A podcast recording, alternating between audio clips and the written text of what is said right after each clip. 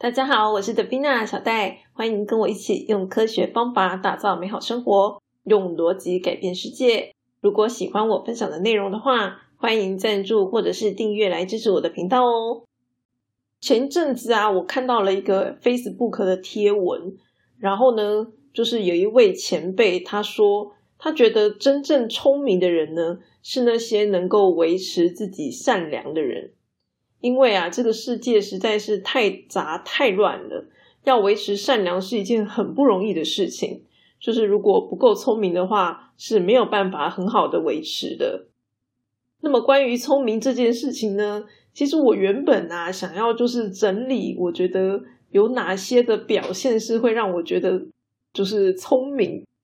可是呢，后来我发现，糟糕，整理出来啊实在是太多了。就是可能一集讲不完啊，有一些概念呢，大家都知道，就也许我不需要花很多时间解释。可是有一些概念呢，可能就是嗯讲一个，然后就可能会花我一集的时间，这样就是那个怎么讲长短不一啊，所以我就觉得好像有点棘手，所以目前是没有打算就是把这个东西分享出来。对，不过呢。嗯，因为我觉得这个问题还蛮有趣的，所以呢，我还是会持续的搜集整理一下。好，那如果将来有机会的话，可以再跟大家聊聊。那么我今天就是想要跟大家聊关于这篇贴文，因为其实当我看完了这篇贴文之后啊，就是刚好我身边有一个朋友发生了一些事情，就觉得算是蛮印证了这篇贴文讲的内容，所以呢，我就想说也来跟大家分享一下。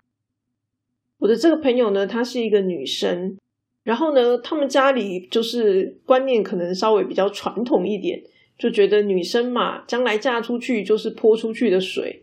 虽然她到目前为止都是还没有结婚啦，不过呢，她就是常年一个人在外面工作，好自己在外面工作。然后呢，他们家的人呢，就是家里的事情也比较不太会告诉她，就是这样的一个状态。但是他是经常就是，比如说回家啊，跟他家里的人联络，好，只是呢有一些重要的事情可能就不会跟他讲。那么因为女儿常年在外工作嘛，好，所以呢他的妈妈也很好，就是呢买了一个套房让女儿在外面住，这样子就想说啊，这个以后这个房子啊，我老了就留给你，好，他就是这样子对自己的女儿讲的。那么他们原本的家呢就在台北，所以呢就是家里的祖产就留给他另外一个小孩，就是他的弟弟，好留给儿子。那么对我的朋友来说呢，当然你也可以说他分到的比较少，可是呢基本上父母决定这样就这样嘛，好，所以呢我朋友他也没有说觉得，嗯，就怎么讲，为什么我分到比较少这样子，他也没有这样觉得，好，反正就是诶长辈这样决定，那我们就这样子。好，也没有多说些什么。可是呢，随着时间一年一年的过去，然后呢，他的妈妈年纪也大了，他们家就是父母很早就离婚了啦。好，所以家里主要就是剩下他妈妈。那么，当他妈妈的这个嗯记忆力开始越来越差的时候呢，他妈妈本来就问他的小孩说：“诶，要不要把我送到养老院啊？”可是呢，当时他的弟弟因为该怎么讲呢？等于说家里做主的人从原本是妈妈啊，变成是弟弟，所以呢，弟弟决定说没有关系啦，妈妈我会照顾你。好，于是呢，这个妈妈就留在了家里，好给弟弟照顾。可是呢，很不幸的就是，这个妈妈后来就是患了失智症。其实呢，这也不是说后来才知道的事情啦。好，早就在好几年前就是开始陆陆续续有这样的迹象嘛。啊，因为妈妈的记忆力就是越来越差。那一开始妈妈也是有这样的自觉，所以才会问说：“哎，要不要把我送到养老院？”嘿，可是呢，就是弟弟决定要留下来养妈妈嘛。好，所以呢，最后就没有送去。那妈妈就待在弟，就是他们原本的家。哈，那个原本家后来就是等于是变成弟弟的家这样。那么他的弟弟呢是有结婚的，然后我的朋友是单身。也就是说呢，后来的情况就变成是说，嗯，我的朋友单身，然后一个人住在外面。那么弟弟呢，则是一家四口，再加上妈妈，这样五个人，好住在原本的家里面。那么前几年的时候啊，其实这个朋友就有跟我们说，他怀疑这个弟弟没有好好的照顾妈妈，而且呢，后来就是他妈妈有失智症嘛，然后他有看到就是他妈妈有领那个就是精神精神的药，就是可能患了忧郁症，嘿，等于说失智加忧郁。然后另外呢，他妈妈本来就是需要洗肾，就是在他还没有失智之前，其实就已经在洗肾了。嘿，所以呢，就是变成是一个嗯非常需要人照顾的一个状态。那他就觉得说，哎，弟弟好像没有好好的照顾妈妈，然后这个状况呢，就一直拖拖拖拖拖，拖了好几年之后，就越来越严重，就是妈妈的状况越来越差。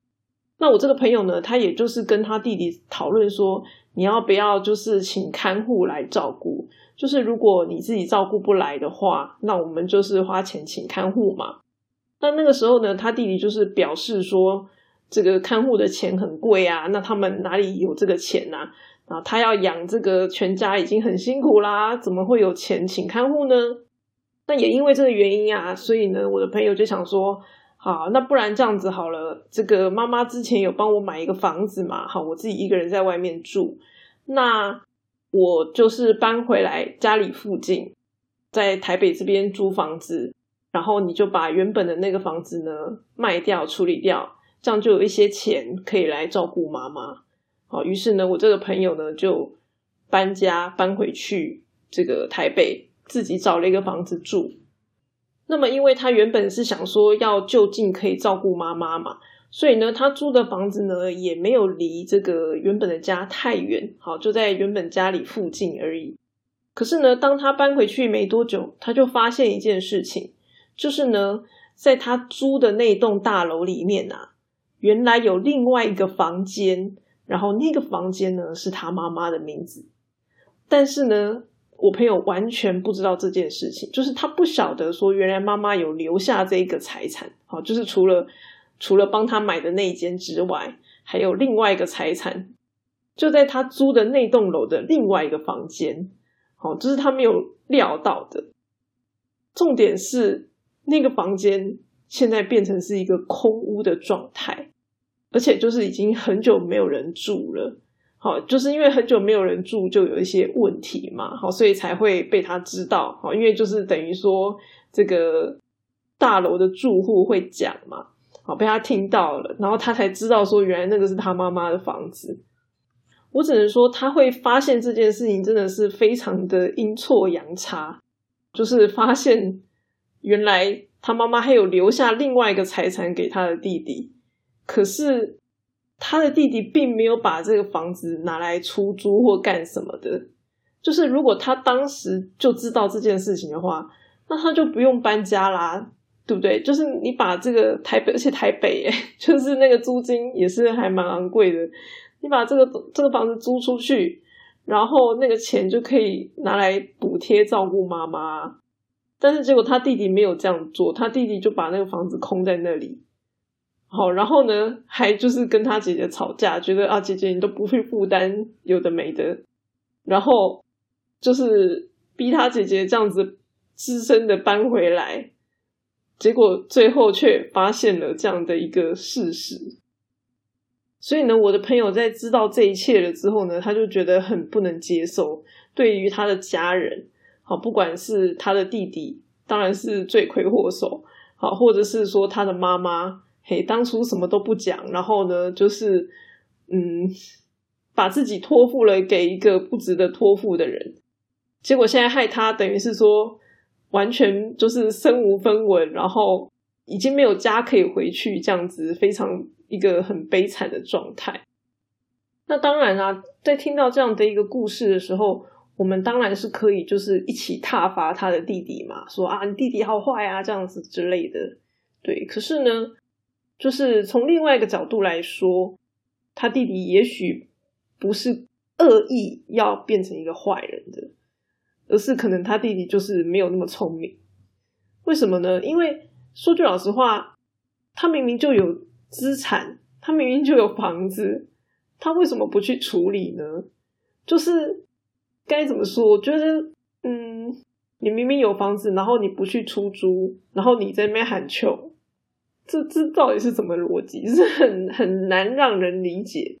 就从这个例子，你可以听得出来，就是他弟弟其实并没有办法好好的妥善利用自己的资源，因为呢，他弟弟确实就是给人的就是感受哈，就是我们有看他的赖然后留言，对他弟弟给人的感受就是真的也是压力很大，就是压力很大，然后所以呢，忍不住就是把怒火喷向自己的姐姐，好觉得他姐姐都不负责啊，什么有的没的，嘿，可是。就是其实是可以不用搞成这样子的嘛。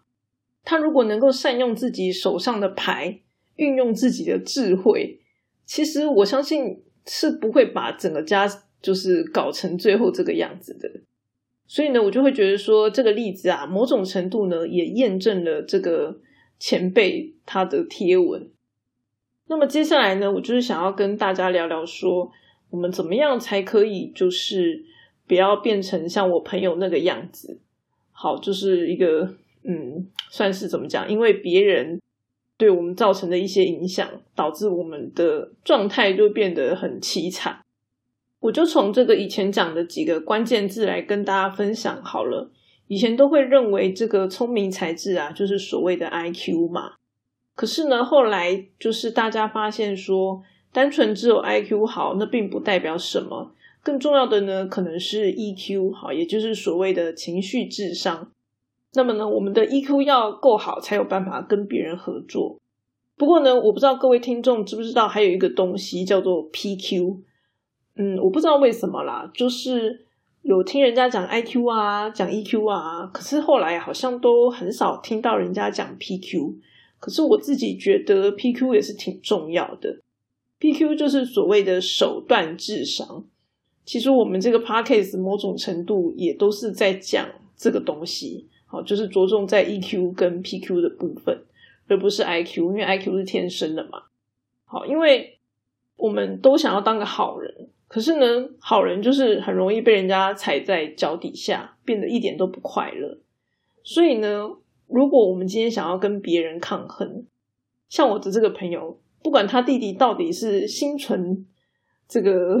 不好的念头，好，或者是说他真的不是故意的，他只是没有那么聪明，那都不重要。重点是他今天做的这些事情会影响我的朋友嘛？对不对？好，那所以呢，假设我们今天是站在我朋友那样的一个角色，那我们就要想办法有一些手段去跟他抗衡啊。就是你不能够就是傻傻的去接受所有一切别人来的东西。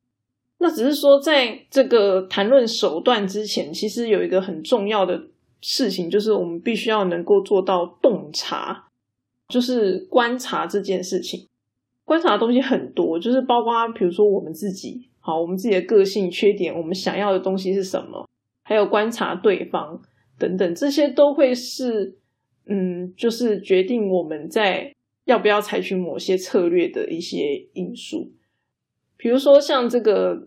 在几年前，我的朋友在跟我抱怨这些事情的时候，哦，就是我听到他描述他弟弟的一些行为的时候，其实我那个时候就已经有感受到说，这样下去可能不是太理想。就是我已经有预期到这个结果是可能往不好的方向去。那其实，在这种情况之下，我那个时候其实就有建议他说。就是你要不要就直接把妈妈接到就是你住的那个房子去，就不要给弟弟照顾了。好，因为呢，他那个时候的工作算是就是可以 work from home 的，嘿，所以呢，他是可以一边工作，然后一边照顾他妈妈，就是比较没有问题。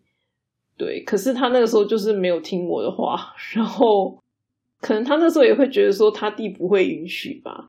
但总而言之，他就是没有做这件事情嘛。对我来说啦，就是你无论如何，就是强迫又来硬的也好，也应该要把妈妈就是接回去自己照顾，这才是最安全、最保险的。可是他没有办法选择这一条路，所以呢，最后就真的是越来越不好。对，那当然我自己也没有想到会是这种情况嘛。但是只是说在几年前是已经可以预期到会有不好的结果。那所以其实说句老实话。你既然预期到了他会往不好的方向去，就应该要去想办法做点事情嘛。那对我来说，那个就是叫手段。就像我刚刚讲的，他如果硬把妈妈抢过来自己照顾，那其实他弟搞不好还是会怨他，就是他弟可能还是会抱怨他什么，因为他第一开始是觉得他可以照顾嘛，好，我行呀，嘿，他第一开始这样态度嘛，嘿，所以等于说你把他抢过来了，就是有一点在跟他讲说你不行的这种感觉。嘿所以他弟也不会爽，就是你不管怎么样做，对方都不会爽。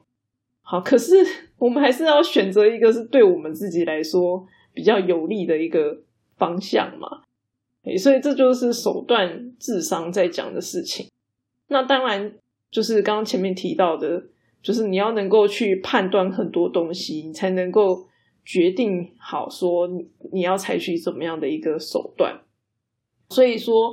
为什么我的 podcast 常常会就是跟大家讲，就像我上一集跟大家聊到，就是呃观察别人的四个要素。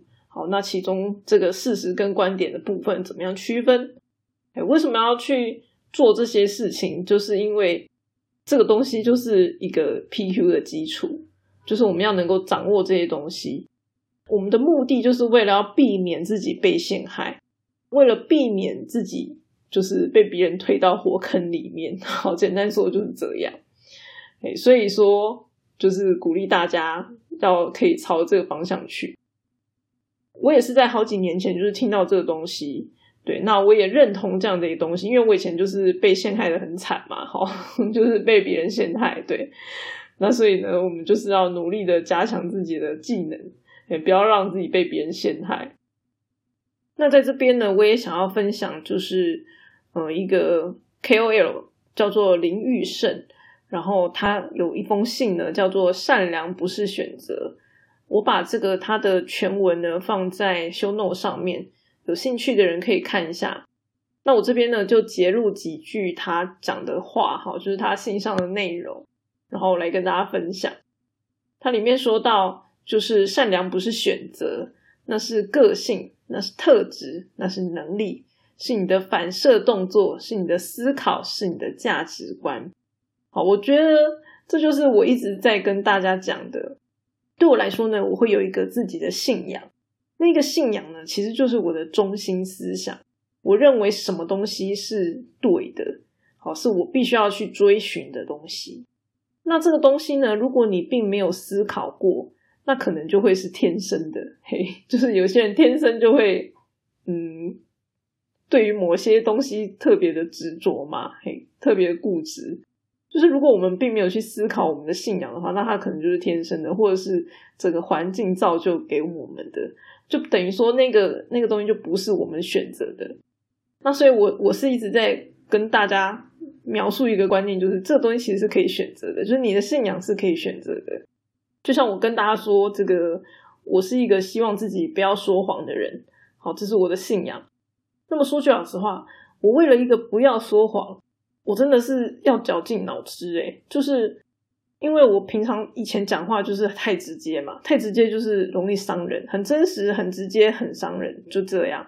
那我也不想伤人呐，对我来说，这个诶不要伤人，可能比不要说谎更重要，对吗？那所以说，怎么样可以做到不伤人又不说谎？这个就是要很。我我要想一个方法，然后是我可以接受的。我认为那不是一个谎言，然后我可以把它讲出去。所以呢，每一个话我可能讲出去，我就是要很伤脑筋。好，那我为什么要这么伤脑筋呢？就是因为那是我的信仰。好，我要让我的行为去符合我的价值观、我的信仰。那既然我这么伤脑筋呢，我就会变聪明嘛。简单说就是这样。所以呢，我原本是一个笨蛋，但因为经常伤脑筋，就会变聪明。因为你多想了，很想久了，你就会了。大概是这个概念。所以呢，这个东西就是呼应林玉生老师讲的嘛。好，那就是你的价值观。也就是说，价值观其实是可以选择的。好，那当我们选择了那个价值观之后，我们就得努力，好花心思去。做到就是符合这个价值观的事情。那么他的文章后面也有写说，就是我们可能从来没有作恶，但是却不善良，也不被理解为善良，也在某些取舍当中呢，成为别人眼中的一个恶人。善良是需要学习的，你要是善良，你就必须要学习如何行善。你要聪明，才能够好心做好事，才不会往地狱的路上多铺一块砖，还签上了名，写为善意。有一句话是这样讲啦：通往地狱的道路，往往是由善意所组成。这句话真的是没有错。为什么呢？因为如果今天是有一个坏人，那通常我们就可以把所有的这个怒气，就责怪这个坏人嘛，发泄在他身上。可是呢，当这个所有的人都是以善良为出发点去做这件事情的时候，我们就会很难找到一个出气筒。好，那所以呢，这个就怪不了任何人嘛，你就得自己吞，那所以就会更痛苦。好，简单说就是这样。嘿，所以通往地狱的道路呢，往往是由善欲所组成的。就像我那个朋友，他妈妈当时呢，其实很多事情跟他讲，哦，也许就是不想要让他担心嘛。或者是说这个，诶，决定要让弟弟照顾这件事情，好，种种的，其实就是，嗯，把他摆在外面，那也不希望他担心，那希望他自己好好一个人生活，也许是这样。我相信他妈妈绝对没有任何的恶意，对。可是呢，当最后事情搞成这个样子的时候，我的朋友真的是忍不住的会想要去怨恨他妈妈。真的就是他自己也知道这样是不行的，好，他也知道说，就是理性上他也知道说，他妈妈绝对不是有这样的恶意在的，绝对也是爱他的，可是还是会心情上难以接受，然后会觉得自己怎么会这么的凄惨，然后就会很忍不住的想要去怨恨。那我真的就觉得这听起来实在是一件很难过的事情。那么我最后给他的建议就是说。就是可以的话，先把这些放一边吧。当然，偶尔想到我们还是会难过嘛。不过没有关系，就是原则上还是先找工作，好想办法先把自己照顾好再说。因为毕竟他原本的工作啊、人脉等等都不在台北这里，好，所以呢，他要在台北找工作其实是反而比较困难的。那不管怎么讲，总而言之，想办法先找一份工作做，然后呢。养活自己，把自己照顾好因为他现在就是在外面租房子。说句老实话，台北的租金就是不便宜嘛。那他家里的人当然也不可能帮他负担这些租金啊。然后他自己本身的存款也不是那么多，搬家又花了很多钱，对吧？就是种种的种种的一切，就是状态是非常差的。那我就是说，你就是先把自己照顾好，然后多赚点钱。如果能够存钱，当然就是更好。因为呢，就是我们把自己照顾好，就是增加自己的本钱。当我们自己的本钱增加了之后，我们才有余裕去照顾别人。所以，像我老公就常讲一句话，就是有能力的人才有办法去照顾别人。我们要先把自己过得好，这样子，在这种情况之下，我们才能够去照顾别人。然后呢，这个好的标准呢，是由我们自己来定义的。就是你觉得怎么样的生活是叫做好？那所以因为是自己定义的嘛，每一个人都不一样。那所谓的欲望是怎么一回事呢？就是如果你今天欲望越高，那你就需要越多的钱才能够让自己变好。可是呢，欲望越低，那你就不需要很多的钱，你就可以让自己就是过得好。好，也就是说那个欲望。是决定每一个人认为好的标准在哪里，好，它的影响是这样。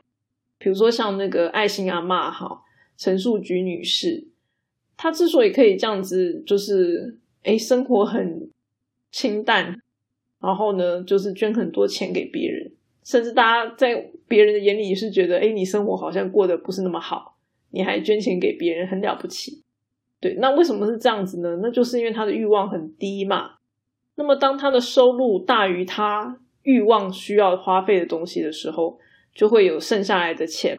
好，那剩下来的钱就是可以拿去照顾别人，好捐出去。那那些剩下来的钱就是我们的余裕。当然，就是说有的时候不一定是钱啦，只是钱是一个比较容易让人家理解的东西。那有一些人可能会觉得说，哎，小戴，你之前不是讲人性本善吗？可是今天听我这个朋友的例子，好像这个就没有很符合人性本善呐。基本上就是我讲的人性本善是一种倾向，就是说，如果可以的话，就是如果你可以做好事，那你为什么要做坏事呢？就是如果可以的话，大部分的人都会倾向做好事。所以呢，在《寄生上流》的这个影片里面，电影里面他就有一句话嘛，他说：“如果有钱，我也能做个好人。”这句话是什么意思呢？就是因为当你有钱之后。你就有比较多的那个余裕，好，当你有比较多的余裕的时候，你才能够把这些余裕，就是分配给其他人，等于布施给其他人，好，就像这个刚刚提到的陈素菊女士一样，嘿，所以说，我们今天要能够判断一个人是不是好人，并不是盲目的相信他是一个好人，不是这样子的，我们要能够判断说，包括刚刚林玉胜老师讲的，就是这个人的价值观。怎么样？他的个性怎么样？好，这是他相信的事物是什么。然后呢，再来第二个就是说，他是不是有余裕的？因为虽然说他的价值观是可能要做一个善良的人，像我的朋友他也是嘛，他的价值观也一定是要做一个善良的人。可是如果今天当整个大环境逼得他穷困潦倒、露宿街头的时候，他能够保证他不会做出？不好的事吗？我觉得很难呐。好，至少以我自己来说，我自己都不敢保证。如果我像他一样，当我今天必须要露宿街头的时候，我也不能够保证我是不是能够维持那个善良。嘿，所以说，虽然信仰很重要，可是呢，余欲也是很重要的，就是让自己保持余欲，那我们就可以把这个余欲分配给其他人。所以呢，这也是为什么小戴我虽然做这个 podcast，我当初做这个 podcast。的初心也是希望，就是可以，嗯，把这个善意然后散布给其他人嘛。可是呢，我做这个 podcast，我必须要怎么说呢？有一个更好的余裕去维持这个 podcast。那以我来说，那就是我的本业，就是我的本业要够强，我才有那个余裕可以去，比如说照顾我的家庭。然后呢，去做这个 podcast，然后把我所想到的这些东西，把更多的善意传播给其他人。就是做这件事情的先决条件，就是我必须要有那个余裕在。毕竟我并不是因为想当网红，所以才来跟大家分享这些东西的嘛。所以对我来说，就是，嗯，要想办法顾好我自己的本业，把我的本业顾好了之后呢。剩下来的时间呢，我才能够就是拿来就是做 podcast，然后分享东西给大家。所以呢，我知道我这个频道呢，其实有很多可以改进的地方。可是呢，就以我目前所拥有的余裕来说，这已经是我能够做到最好的程度了。所以呢，不理想的地方就只好请大家多多包涵啦。那今天的分享就先到这里喽。喜欢这一集的话，就把它推荐给你的朋友吧。我们下期再见，拜拜。